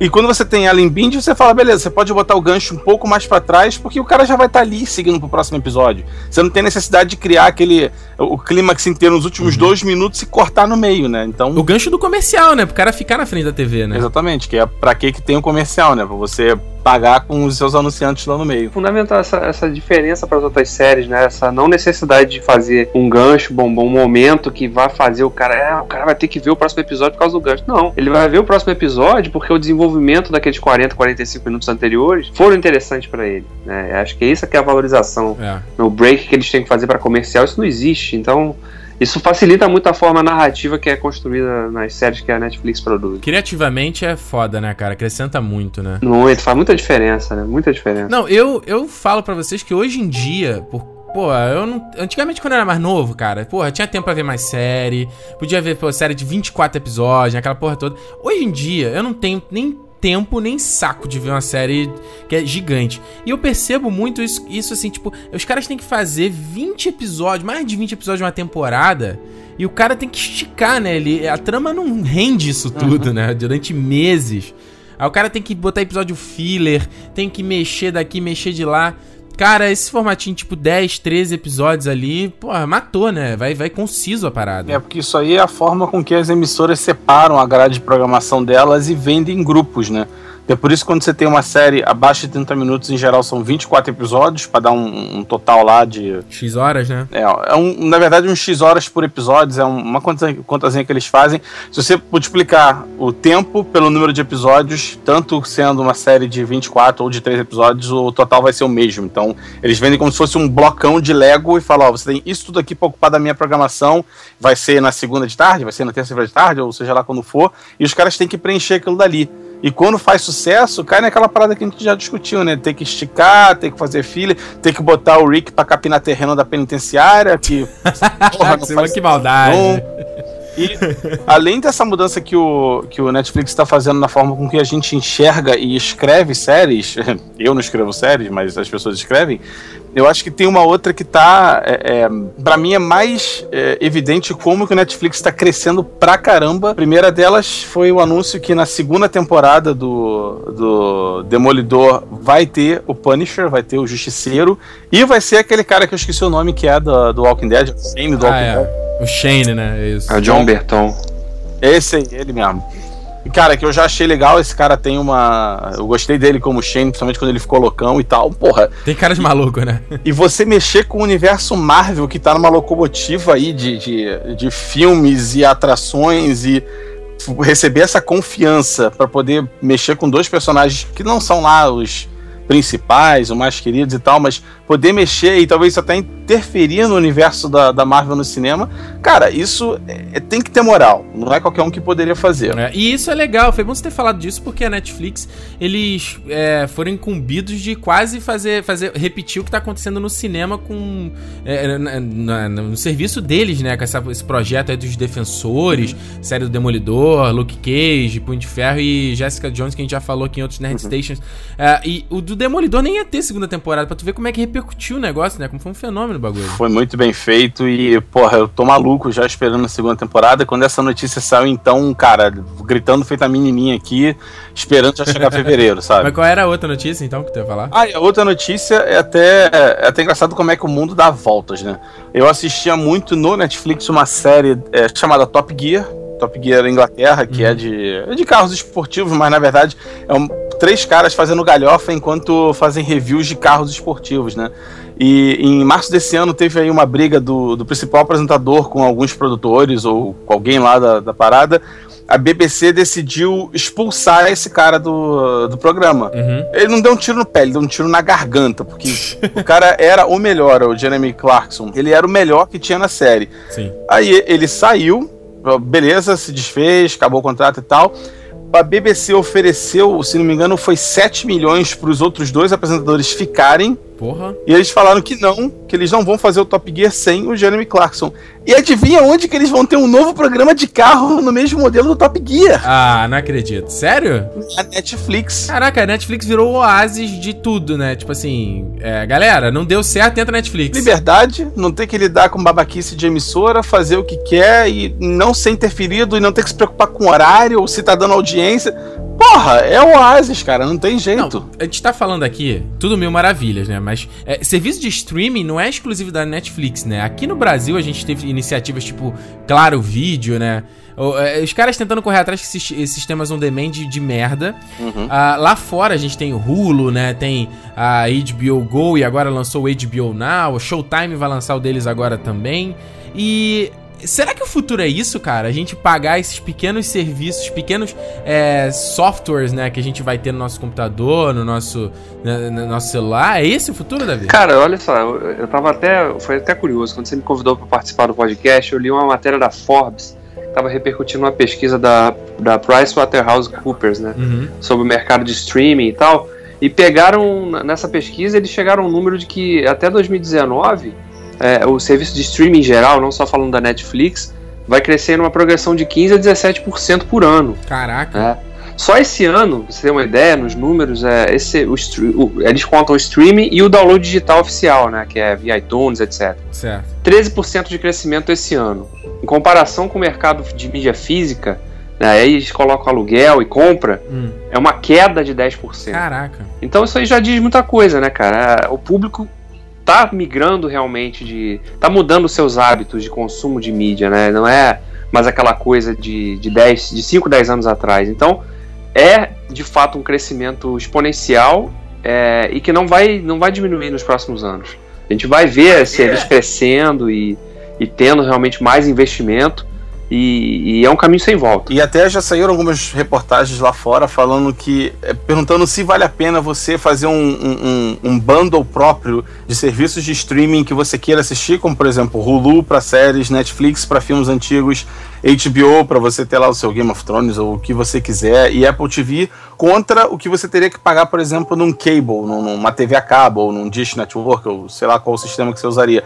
E, cara, você, além de economizar, você faz a sua programação voltada para o que você quer. Então, sim, eu acho que esse vai ser o futuro, sim. Essas empresas vão ter que correr atrás para oferecer um serviço um pouco melhor e parar de entupir a, a propaganda que eles dizem que eu tenho 250 canais, sendo que 200 são Canção Nova Vida, que eu nunca vou assistir essa merda. Não, E, Guilherme, cara, você tem total razão. Vamos concordar aqui. Os os três concordamos que a, gente paga muito caro pra TV a cabo, não? E para um serviço que não é o que você Porra. quer, não é o que você espera. Não, exato. E aí que acho que também é fundamental de destacar, né, cara? Porque Netflix hoje, o catálogo é maior, oferece, né, a gente já discutiu aqui o conteúdo original, e o preço é justo. Vamos, né? Vamos, vamos, vamos, vamos Não, destacar total. isso. né? Menos o McDonald's. Não, é porque assim, você. você eu, eu me irrito às vezes quando eu vejo gente baixando. Ah, cara, onde é que tem pra baixar a série nova da Netflix? Porra, meu amigo. Se você vai baixar, você pode pagar uma, internet. A internet é muito mais cara do que a porcaria da, net, da Netflix. Não vai fazer falta, né? Então assina a Netflix, meu É. amigo. Não vai baixar o troço. Não, e legenda boa, né? Áudio, é, é, qualidade HD, né? Tipo, não faz sentido, né? Acho que é uma, é uma- uma- uma mudança de cultura, né? Se a gente for pensar no futuro, né? Eu tô nem tirando o caso de Brasil, né? A gente poder, vai, vai, assinar, vai assinar lá o HBO, a Fox, a Netflix, e o que seja, e aí de repente dá, dá menos do que o que eu pago hoje na TV a cabo, né? Ah, com certeza. Você fazendo cada um deles aí que por ano não vão custar nem 100 dólares, cara. Eu acho que vale muito a pena. Isso falando realmente por ano, não é, não é por mês. E como você disse, é, não considerando o Brasil, porque o Brasil não tem futuro nisso, não. que maldade, cara. Ah, é sério, cara. A, a, a mídia e todo tipo de transmissão aqui dentro é controlado pela mesma empresa que não quer que você tenha acesso a, a programas on demand. Então, o que, que vai acontecer? Nada. É, Esse é o maior problema, né, cara? É, é o mercado velho impedindo a coisa nova que é melhor, né? Uhum. É. O- Uma coisa que a gente, a gente falou muito aqui de produção é, original, vale dizer que lá fora, não, o Netflix não é exclusividade da Netflix, né? O Hulu tem programa original, a, a Amazon estreou o Transparent ano passado, né? Já tá na segunda temporada. E que concorreu a prêmio, a porra toda. A- o- cara, até o PlayStation tá fazendo série É. original, cara. É, é aquela coisa que a gente falou. é, o Netflix, sim, ele veio e mudou muita coisa, como que a gente pensava sobre série, como sobre vender série, sobre produzir série e como principalmente como consumir. E a partir de agora vai todo mundo correr atrás para ter o seu serviço streaming e não ficar de fora. É, e não, é legal que você me lembrou, porque já tá sendo anunciado aí há um tempo que a, a Apple vai entrar nesse esquema também, né? De. Por streaming, para on demand e tal, não sei o que. Daqui a pouco o bobear vai ter série original da Apple. Calcule, né? É, mas. é, Ok. Não, mas eu, eu não sei se isso- se você vai vingar, porque o que a gente falou, Netflix também tem uma das grandes vantagens de estar em todo lugar, né? E você tem. Uhum. ah, tá no 3DS, tá no PS Vita, tá no PlayStation, tá na porra toda, tá no celular.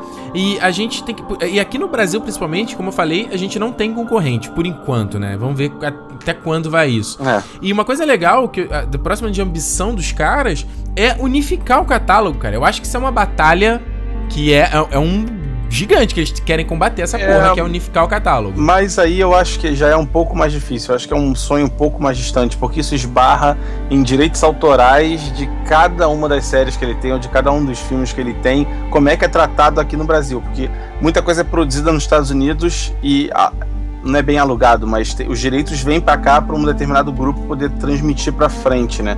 É, e se esse grupo não participa do Netflix, ou se ele só tem uma parte de um catálogo que quer ser unificado com outro que pertence a outra emissora, cara, é bem mais complicado de conseguir isso, sabe? Onde você não tenha uma distribuidora que pertence a uma rede lá de fora. Assim, de novo, eu até vou me repetir, mas eu acho que é um caminho sem volta isso. A resistência pode até existir nesse momento ainda, mas o- o- os estúdios vão acabar percebendo que grande parte do conteúdo, quanto mais gente ao redor do mundo estiver assistindo por meios oficiais, é, é melhor pra eles. É melhor do que, eles, do que eles terem gente baixando Game of Thrones, por exemplo. É verdade. A Eles gente- têm mais controle e passam a ter mais números corretos sobre a audiência, né? Porque a audiência da HBO, quando todo mundo tá vendo Game of Thrones, é uma, mas e a galera que não vê na hora e baixa depois? Como é que eles Exatamente. catalogam isso, né? É, o presidente da, da HBO até fala, né, que ah, ele não se importa com a pirataria. É claro que se importa. Ele gostaria muito mais que todo mundo que vê Game of Thrones fora da TV visse pelo HBO Now agora, por exemplo. É, Exatamente. Né, que fosse assinante. Não, e além disso, ele só fala isso porque ele já tá à frente de uma empresa que pode fazer uma coisa como, por exemplo, lançamento mundial. O episódio sai igual pra todo mundo, então a galera que tá mais afobada não tem que ficar esperando, sei lá, uma semana pra ver episódio ou, ou acaba baixando antes. Enquanto que uma emissorazinha menor, ela vai se preocupar com a pirataria sim, porque, por exemplo, se produz uma série que só sai nos Estados Unidos, que é pirateada, por exemplo, pro Brasil, a- aqui vão baixar, não tem como passar aqui, então vão baixar. O quanto de audiência ele tá perdendo, quanto de número pra mostrar para investidor ele tá perdendo, que é o que importa pra eles É. no final. Não, e a Netflix teve uma atitude muito é, interessante que foi eles correrem pra conseguir o, a questão da distribuição internacional do Better Call Saul, né? Eles saiu na frente das emissoras e falou: não, não, não, eu vou exibir essa parada com um dia de diferença, cara. Não, e porra, foi fantástico, né? Que até o, o Bob da Jink lá fazendo propaganda. Ah, desculpe, estou treinando português e tal. É, eu- além de ser uma, uma jogada que pro mercado, né? Que pra empresa é excelente, porque você tá falando pro pessoal que você se importa com eles, você de outra forma tá evitando que alguém fique tentando baixar. Ah, vai sair no Netflix daqui a um dia? Tá bom, eu espero, eu vejo. Não, Terça-feira o tá lá. é, você, você lembrou, né? O marketing dele. A questão não só do, do só, né? Da brincadeira aqui com o Brasil, mas teve o Doug também do House of Cards, teve a brincadeira com o Silvio Santos. Os caras estão muito ligados, né, cara? Você tá, tá virando a empresa queridinha de todo mundo, né? É, mas é porque o Silvio Santos é mestre. Não, quando saiu aquela notícia que eles estavam abrindo uma vaga pra pessoa que fazia o serviço de tagging, né? Aham, é pra- verdade. pro conteúdo deles, mas a repercussão que aquilo teve na mídia, né? Olha só, a marca, né? Tipo, quantas pessoas falaram Netflix, Netflix, saindo em jornais, em sites, em blogs, no Twitter, Facebook. Todo mundo falando da Netflix porque eles estavam oferecendo uma vaga pra, pra o cara fazer tagging de conteúdo. Porra, o branding, né, cara, tá sendo muito bem trabalhado, né, cara? Muito bem, muito bem. Não, o Netflix hoje em dia, saiu até na info aqui no, em fevereiro de 2015, falando que os caras passaram a marca de 2 milhões de assinantes no Brasil, cara. Isso é coisa pra caramba. É, 2 milhões no Brasil e, e no início desse ano bateram 60 no mundo. Olha isso. 60 milhões.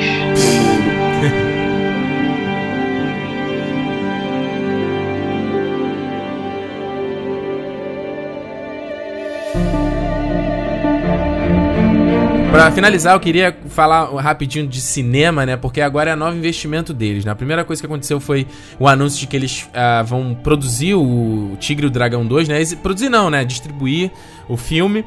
E eles iam distribuir no mesmo dia que o filme estreasse no cinema. Olha essa loucura. É, Cara, eu desejo tanto isso. Às vezes tu não- o o cinema tá tão ruim, o serviço, que eu falei. Às vezes tem filme que sai, eu falo, ah, eu queria tanto ver em casa. E aí quando eu li essa notícia na Netflix, eu falei, cara, finalmente é o primeiro passo.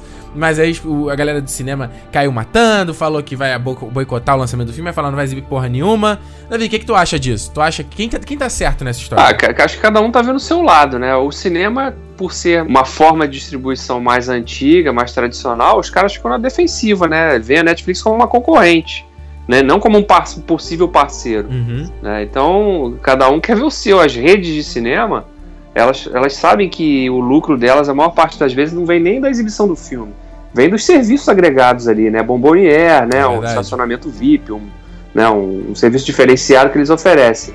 E, e vem a, a- a chegada da Netflix como uma ameaça, ou como um concorrente que vai roubar esse público deles. É.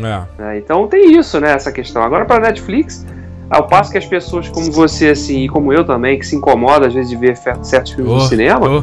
gostariam muito de ter a opção de poder ver o filme no lançamento, mas em casa, no conforto da sua casa, no silêncio, na hora que pudesse Ah, ver. sem ninguém enchendo o saco do lado.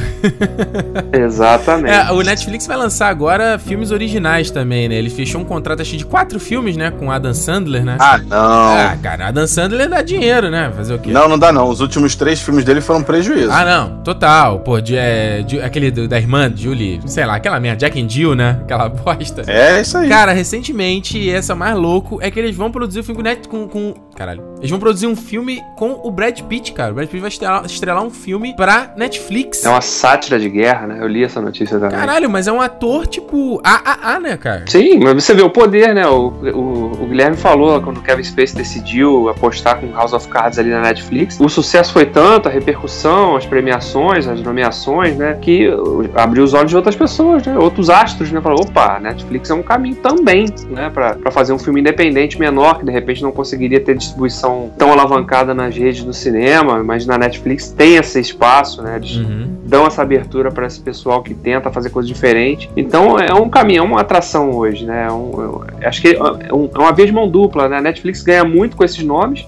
e esses nomes também ganham podendo de repente fazer, produzir coisas que não conseguiriam fazer na, na indústria mais estabelecida do Saquei. cinema. Né? Então é isso, a gente pode chegar à conclusão então do podcast aqui que a Netflix, embora aqui no Brasil hoje em dia a gente só tem ela, mas no mundo todo ela tá revolucionando a coisa, né? Tá abrindo portas pra muita coisa bacana pro futuro aí, né? Claro, é, embora seja difícil, a gente torce muito para que ela consiga integrar todo o seu catálogo em um só e tudo que passa em qualquer lugar passe aqui também. Então, vamos ver na torcida. A expectativa mais como assinante do, do serviço no Brasil é que eles possam também investir em conteúdo que seja nacional, Porra, né? uma série original brasileira? Legal, sim, hein? sim, sim, né? Isso a Globo não deixa, pode esquecer. Não, porque da mesma forma que a HBO faz isso já, né? Produzindo aqui e ali uma série brasileira. Mandrake, Magnífica 70, né? É, então por que não a Netflix amanhã pensar, de repente, num projeto, uma parceria com, com para fazer uma série 100% brasileira? Pô, também. eu acho show, cara. E, e eu, eu, eu lembro, liguei um papo recentemente que o Ancine tava querendo cair em cima da Netflix sobre conteúdo brasileiro, que tinha que ter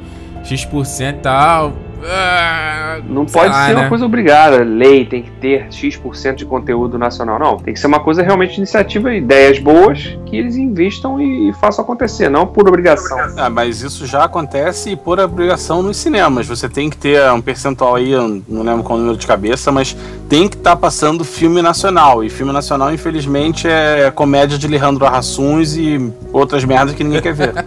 Então, olha só, pra gente fechar, se a gente fosse indicar aqui uma série, uma coisa pro cara ter que assistir Netflix, se o cara ainda não assiste, ou se o cara não assina o Netflix, você pode ter muita gente que tá ouvindo aqui que não assina, tá baixando série aí de bobeira. Se a gente fosse fechar aqui e falar, pô, você tem que assinar Netflix pra ver isso aqui, que série que a gente indicaria? Eu vou começar aqui, tá, pra abrir então. Eu falo pra você, ouvinte, que tá ouvindo aqui o Nerd Station. Se você ainda não assina o Netflix ou não assiste na Netflix, eu recomendo House of Cards, cara, que eu acho que é Pra mim, a melhor série da Netflix até o momento é, cara, série alto nível, série super produção. É série classe A, entendeu? Então, foi uma série que abriu as portas para as séries originais do Netflix, então ela, ela muda, ela é revolucionária nesse aspecto. Além de ser uma série boa, entendeu? Até de ter um elenco bom, até de con- concorrer Globo de Ouro, concorrer a M. É, é incrível. Imagina um, um serviço, cara, um serviço de internet disputando com um- uma série da TV. É, um- é disruptivo o negócio. Então, eu indicaria. House of Cards. Guilherme. Olha, eu até criticaria um pouco essa sua indicação, porque eu falo por experiência, experiência própria, eu demorei muito pra dar uma chance pra House of Cards e, e me arrependo, porque a série é realmente foda. Se você não assistiu ainda, volta pra baixo da pedra que tu mora, porque, porra, tá perdendo seu tempo não tendo House of Cards. Mas eu vou trazer uma outra série que também eu acho super bem feita e, e passou muito embaixo do radar pra muita gente, que também tem Netflix, chamada Vikings. Conta a história da unificação do- dos povos escandinavos por um único rei e a expansão que eles começaram a fazer, invadindo Inglaterra, invadindo França e tocando terror na Europa inteira. Tem acho que já as duas primeiras temporadas lá, a série acabou de terminar a terceira, por incrível que pareça, no History Channel, então daqui a pouco tá aparecendo no Netflix também, e já tá confirmada a quarta temporada, vale muito a pena. Boa. E é legal que se o cara não tem TV a cabo, né? É uma oportunidade dele ver essa série também. Ver por Friends, né? How I Met Your Mother, ver tudo lá inteirinho, né? Isso é legal. Davi, qual é a tua indicação? Cara, minha indicação é porque assim, é uma série que me fez começar a gostar de séries, é Arquivo X, né? Tem as 10 Olha tem- as 9 temporadas no Netflix, inclusive as duas primeiras estão em HD, né? Com a conversão remasterizada. Que foda, cara. E é, nunca, nunca foi exibida assim na TV, né? Uhum. E a Netflix tem as duas primeiras temporadas lá em HD, né? No formato Letterboxd. Fox. E, então vale a pena pra cacete, assim, tá lá. É o tipo de série que você vai. pode fazer binge watch tranquilamente. Tem episódio pra caramba pra ver. Essa dica do Davi é boa porque você já assiste logo a todas as temporadas que tiveram do Arquivo X pra se preparar pro retorno que já tá sendo gravado no Canadá, né? É, não, o cara já fica aquecido. Então é isso. É, deixa aqui nos comentários as suas opiniões, não só sobre o Netflix, mas sobre os serviços de streaming, né? Essa grande revolução que a gente tá vendo. Você acha que isso realmente é o futuro? Você gosta desse modelo? Essa questão da gente, a gente não ter mais a posse sobre as coisas, né? Porque a gente, a gente, a gente paga pelo acesso, né? A gente não paga pra ter a série, a gente não compra o DVD. A gente tinha a série, agora né, com Netflix, serviço de streaming, a gente paga pra ter um acesso. Você acha isso bacana? Você gosta disso? Você acha que ah, é um modelo ah, que se encaixa no seu dia a dia? Deixa aqui nos comentários. Dê sua dica de série também é sempre importante. A gente já volta.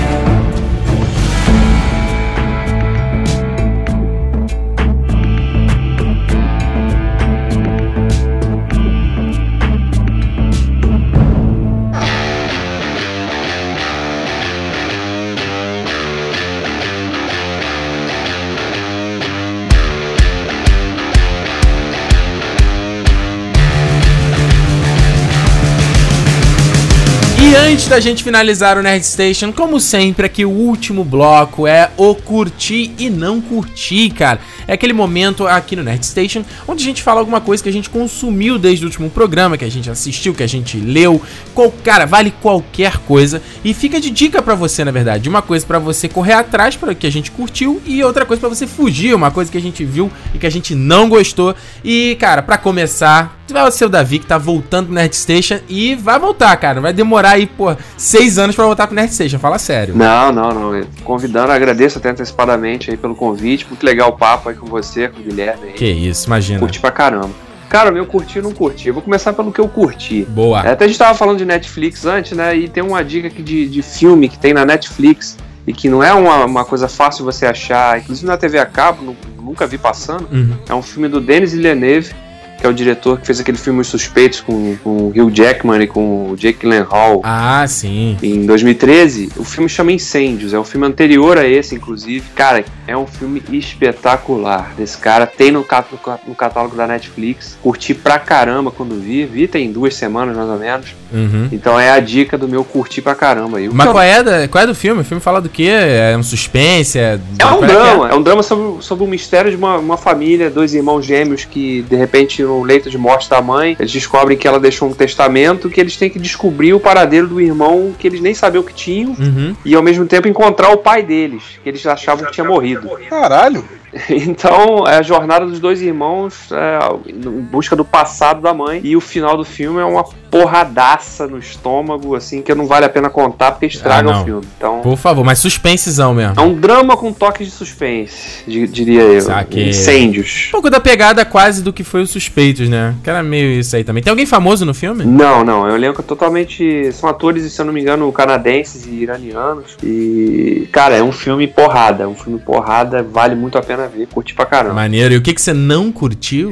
Cara, o que eu não curti e que eu ainda não, não vi, mas não gostei, sinceramente, é saber que a nova animação da Pixar vai estrear basicamente só com cópias dubladas aqui no Brasil. Né? Então, Puta, nem fala, cara. é uma onda triste que a gente não é uma coisa de, de agora, é de, de seis meses, um, dois anos pra trás, a gente só tem visto, principalmente as animações têm sofrido muito com isso, É. chegado basicamente só dubladas aqui. Não, e botar a galera famosinha, né? Gente que não é dublador, né? É, exatamente, pessoal da Globo, né? Só para nome famoso para atrair as pessoas. Infelizmente, a gente perde, né? Muita coisa com o elenco original que dubla as vozes, que foi preparado realmente, pra, foi pensado pela, pela equipe de produção do filme para fazer as vozes daqueles personagens. E quando vem pro Brasil, eles não só cagam escolhendo dubladores que não são dubladores ou profissionais, como ainda limam a- as cópias legendadas dos cinemas, né? Não, é, isso é, cara, eu fico muito chateado. Eu deixo pra ver filme quando sai no home video, cara. Essas animações por conta disso.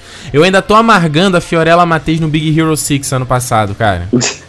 Não, aquilo foi terrível. Cara, é, é complicado, né? Então realmente você não tem como curtir, não. Tá certo. Eu vou agora com a minha dica do que eu curti e do que eu não curti. O que eu curti, cara, vou falar dois aplicativos hoje dessa vez. Um a ver com o assunto do Nerd Station de hoje e outro que não tem a ver. O primeiro deles é o Magnetize. Esse foi o que eu curti, um joguinho na App Store, cara, gratuito. É um puzzle, cara, onde você tem que mover uma pecinha, um, um- um bloquinho preto por um cenário. O bloquinho ele se move num reto, né? E aí você tem que movimentá-lo e fazê-lo desviar de obstáculos usando magnetismo, né? Tem certos pontos fora desse trajeto do, de- de- desse bloquinho que são tipo imãs. E aí você toca e o imã atrai esse bloquinho e assim você vai conseguindo mover ele pelo cenário e para que ele não acerte nos objetos. E assim como jogos tipo Angry Birds e tantos outros, você tem um objetivo também que vai de 1 a 3, né? Então você tem que pegar, um, você tem que fazer esse bloquinho preto, acertar uns bloquinhos brancos, pegar uns bloquinhos brancos através desse trajeto.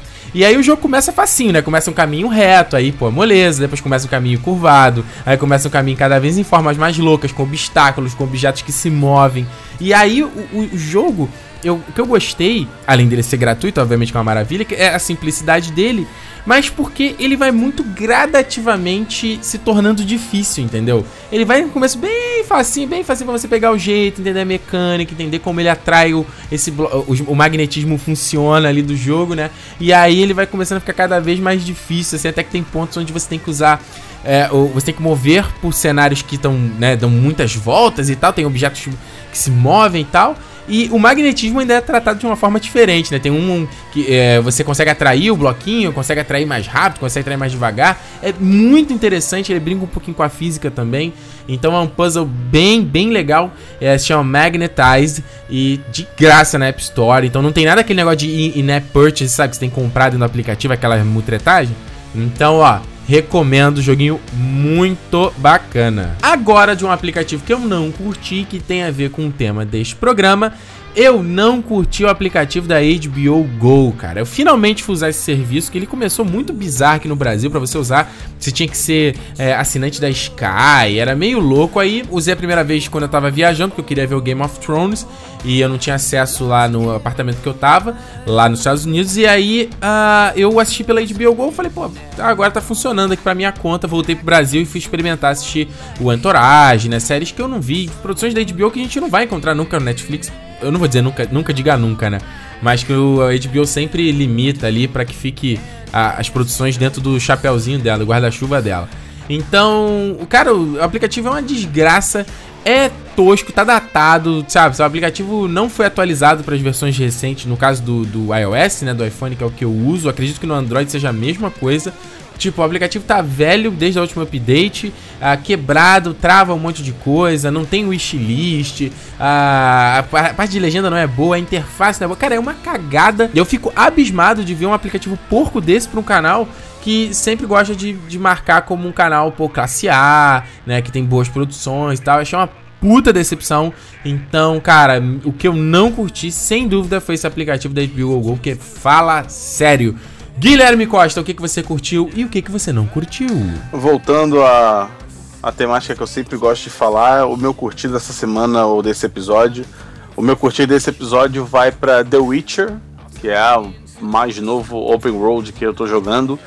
É, tá sendo bem, bem próximo ao que eu tava esperando. É um jogo bem recheado, bastante quest, bem interativo. Tem aqui ali uns bugzinhos assim, mas que não chegam a atrapalhar o jogo. Algumas mecânicas interessantíssimas. Tem até um jogo de cartas no estilo Magic dentro do jogo que você pode participar de campeonato. Então, era o jogo que eu tava esperando e tá batendo de frente com a, com a minha expectativa. E isso é sempre bom, né? O foda é você se desapontar com um jogo que você tava querendo muito e ver uma bosta. Não, jovem, a gente viajando lá, o Guilherme tava contando os dias. No dia que saiu o The Witcher, ele, ah, temos que ir na loja comprar. É, com uma voz mais máscula, mas era por aí. Tô jogando The Witcher também, cara. Eu sabe que eu tenho uma maior dificuldade, né? Eu tenho deficiência, não consigo. Eu tenho dificuldade de jogar esses jogos complexos. Deficiência. E vai lá, cara, o que, que você não curtiu? Cara, não curti. A gente meio que tocou nesse assunto durante o dia de hoje, que é, é quando um aplicativo chega revolucionando o mercado arcaico e o mercado arcaico faz de tudo para não se, não se mover, né? Eu cada vez mais estou apto aos aplicativos que buscam táxi para você, porque hoje, exatamente hoje de manhã, eu fui deixado na mão mesmo tendo agendado táxi com a cooperativa um dia anterior, confirmado informação, passado os meus dados, disse que ia pagar e o cacete a quatro, não adiantou de porra nenhuma. Na hora que era pro táxi estar aqui, me ligam para dizer que não tem táxi e, cara, Eu quero que esses serviços morram e queimem no inferno. Que ódio é esse, cara? É o ódio de quem ficou plantado esperando um táxi que foi agendado na noite anterior. Eu concordo com você, cara. Ah, eu quero tanto viver no futuro e essa galera não deixa, né? É foda. Então é isso, senhores. Deixem aqui no- nos comentários sempre também a tua dica do que, que você curtiu e não curtiu. É sempre bacana. Quero saber também a tua opinião daí. E não esqueça de, de assinar o iTunes, é o feed do iTunes no, no teu iPhone, no teu iPad. Se você usa Android, você também pode assinar. Tem o Android tem um monte de aplicativo de podcast. Uhum. Você também pode assinar o Nerd Station. Todos os links estão na descrição do post. Tem lá no territorionerd.com.br todos os links no post pra você é, não perder uma próxima atualização, um próximo Nerd Station. Lembrando que o podcast é quinzenal em ah, alternância com o Cala Boca Ricardo lá no youtube.com barra Território Nerd 2. Guilherme, o pessoal te encontra no Twitter, certo? Exato, arroba GR Costa. Isso aí. E Davi, o pessoal te encontra onde? Fala aí, um monte de lugar pela internet. É, me encontra no Ligado em Série, no Cine Alerta e no Twitter, no arroba Dude News. Exato, todos os links estão na descrição. Então é isso. A gente se vê numa próxima edição do Nerd Station. Até lá. Tchau. Tchau, tchau.